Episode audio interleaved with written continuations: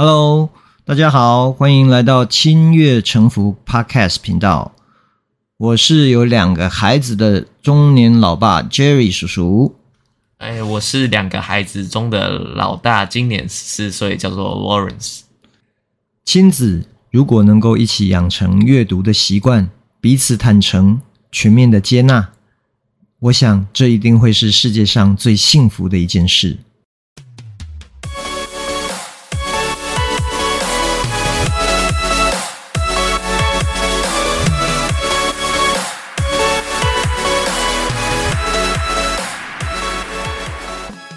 身为一个父亲，有的时候总会不知道自己的孩子在想什么，有的时候又觉得。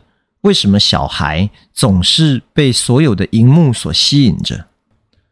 从手机、平板、电脑到电视，有时候我真的想不通，他们到底在看什么东西？对他们来讲，有如此致命的吸引力。今天，我们就来看看孩子们怎么说。Hi，Lawrence。Hi。今天我们要来谈的就是你们到底平常都在看什么？所以这个题目对你来讲会不会有点难以启齿呢？我觉得不会，因为我算蛮知道平常自己都在干嘛的。我的意思是，有没有什么事情其实你们并不希望爸爸妈妈知道的？我自己的话还好，OK。所以这个对你来讲。并不是一个困难的题目，或者是你也不用作假，是吧？对。如果老爸没记错的话，我第一次让你们真正接触到三 C，也就是平板的时候，应该是大概你四年级要升五年级的时候，因为那时候要让你们上英文的线上课程，对吧？对。那在这之前，当然家里的大人们都有手机，有的时候不免你们也会拿去玩。但你们没有拥有自己的手机，所以从拥有手机之后跟拥有手机之前，你有没有觉得对你来讲有什么大的不一样呢？我觉得没有手机的时候，就是有很多时间可以放在不同的事情上面，但有手机以后，很多注意力就这样被手机吸走了，你的时间好像就变得很少。OK，其实这个问题不只是孩子会有。我相信很多的大人其实也是一样。那你自己有思考过说，怎么样去调配这个时间，让自己在该做的事情还有三 C 的这些荧幕上做好时间的分配呢？呃，好像也不是这样讲，因为好像很多需要做的事情就是需要用到三 C。OK，那。在你上了国一之后，其实我才帮你真正办了手机门号，对对吧？让你因为联络的方便，让你有手机可以拿。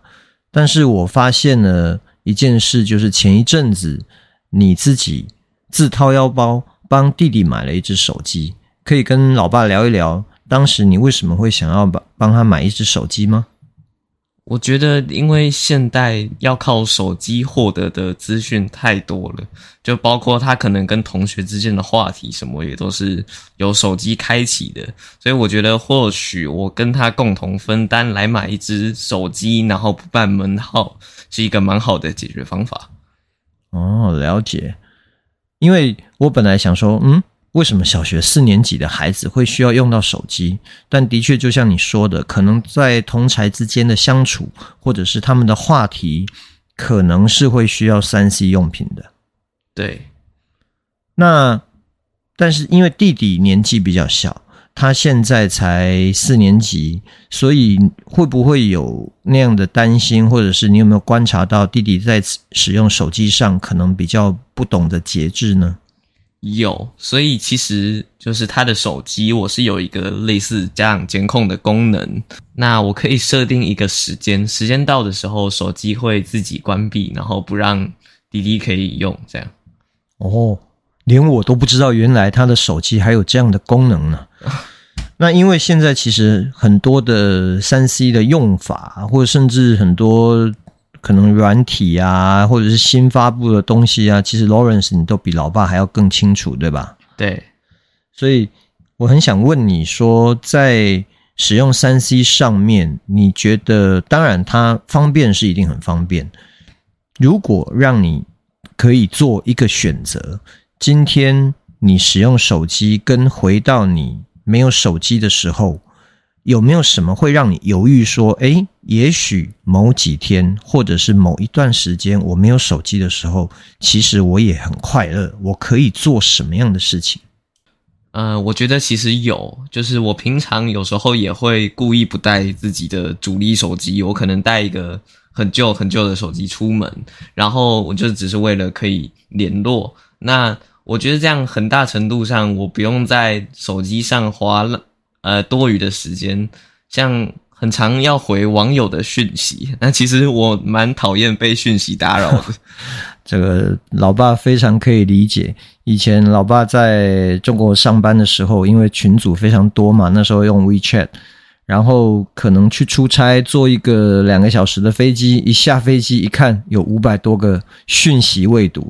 所以你也知道，老爸是一个有强迫症的人，我的手机是没有办法出现红点的，所以我光要把五百多个讯息点掉，都要花我很多的时间。那 Lawrence，老爸想问你第一个问题是：你平常如果用手机或者是三 C 产品，你最大部分的时间是用来做什么？看讯息跟看一些可能新的新闻或是东西。OK，所以是所谓的短影片，像 TikTok 啊，或者是在中国大陆他们是叫抖音。那或者是 YouTube，或者是好像你们现在比较流行的叫 B 站，对吧？对，对，所以因为在大陆的时候，老爸也有发现到，在那边的年轻人可能使用抖音，然后小红书，占据他们非常多的时间，甚至有的时候会因为这样而熬夜。本来老爸也没有办法懂，到底这有什么好看的，后来我就自己下载了抖音。发现天呐，抖音真的有毒，你没有办法不看它。有的时候你觉得说我只要看个十分钟、二十分钟就好，一看就是两个小时、三个小时。我想这种经验你应该也有吧。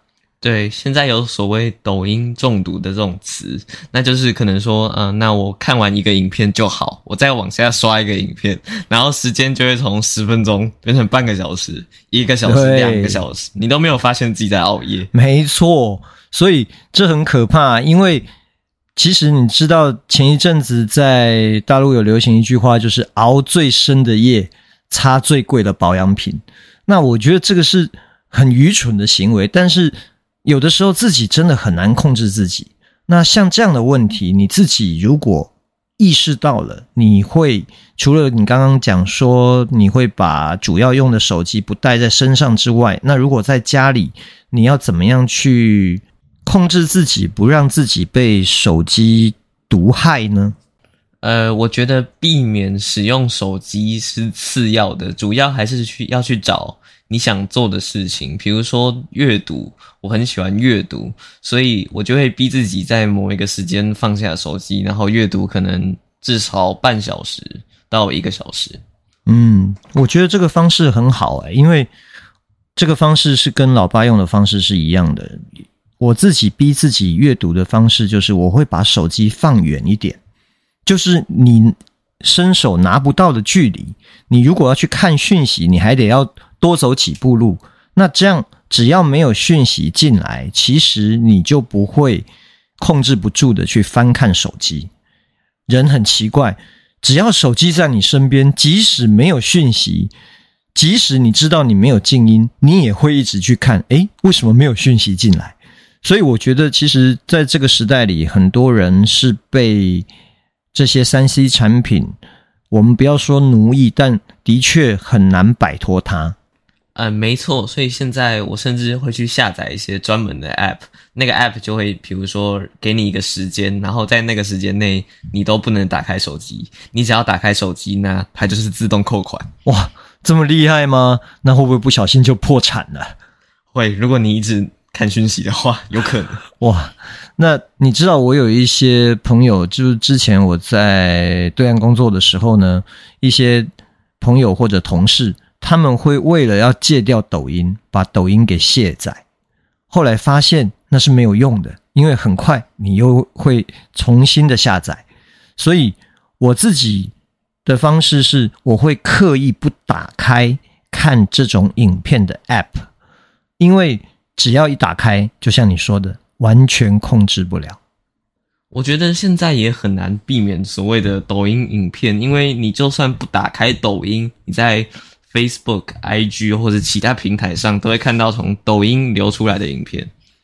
也是，所以现在的生态应该是说，我们怎么样利用这样的工具去帮助我们获得更多、更新、更需要的讯息。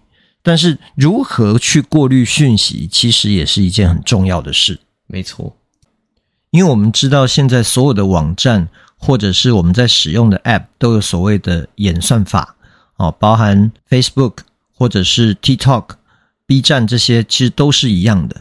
它会推给你你觉得你喜欢的东西，但到底是不是真的我们自己喜欢？那针对这一点，你自己是怎么去过滤这些讯息的呢？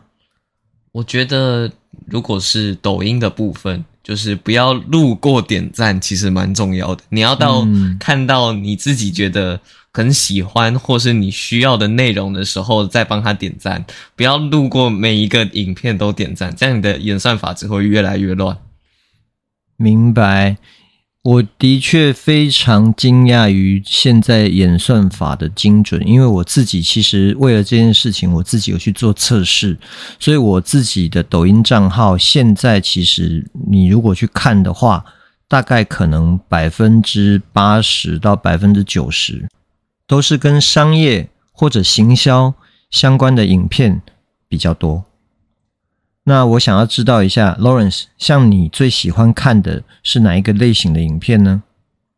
可能比较像是新闻类或是时事类，可能科技大牌发表新产品，或者是今天台湾的哪里就是发生了什么事，我大概用抖音就能第一时间知道。哦，就像前几天那个 Apple 它的新的产品跟软体发表会，对吧？对。对，那个也是相当令人惊艳的一个产品，Vision Pro，它非常好的把我们现实的物理世界跟所谓的虚拟世界做了一个结合。那去年，也就是二零二二年最热门的一个名词，不知道你还记得吗？元宇宙吗？对，就是元宇宙。但是到了今年，最热门的名词变成了什么？AI。是。那元宇宙其实，在以前我们没有那么多三 D 建模，或者是真正像我们讲的 VR、AR、XR 这些东西之外，我们以前有一个名词称呼为二次元世界跟二次元文化，不知道在你们现在是不是还是这样称呼的？是啊。那老爸其实很好奇，因为我知道 Lawrence 你很喜欢动漫方面的东西，但二次元文化可能包含的不只是动漫。Lawrence，你可以跟老爸、跟听众解释一下什么是二次元文化吗？呃，二次元文化是一个由日本那边过来的词，它原本的意思应该是日本的 ACG，就是日本动画、漫画，还有日本的电子游戏。哦，所以。二次元文化并不是我们以为的二维，就是说 two dimension 吗？其实不是，二次元跟二维没有绝对的关系。对哦，现在动漫其实也很多都已经是三 D，都已经是 three dimension 了嘛。所以，如果说是指的日本动画、漫画还有电子游戏这些。领域相关的都叫做二次元文化的话，那我知道，Lawrence，你对于这些领域的东西其实都很感兴趣。你能不能为大家再多介绍一点二次元它有什么样的特点，或者是为什么它这么吸引你们呢？二次元其中一点很吸引人的地方是画师所创作的角色，由于角色是虚拟的，所以他可以拥有很完美的个性、长相等等。嗯，那可是跟现实世界毕竟是有点不太一样的。会不会有一些孩子，如果说比较沉迷在二次元文化里面，反而他会跟现实的世界脱节呢？确实，这是二次元文化里面比较常见的问题。我听过某些案例是十分的喜欢二次元，导致这些人将所有的生活重心都放在二次元上。就我知道的，日本甚至会有“御宅族”这类的称呼来指这些很喜欢、很喜欢的二次元的人。他们有些人甚至会疯狂到去跟二次元里面的角色结婚之类的。哇，这么疯狂吗？那老爸能不能问你一个问题呢？Lawrence，你觉得你自己是属于二次元世界的人吗？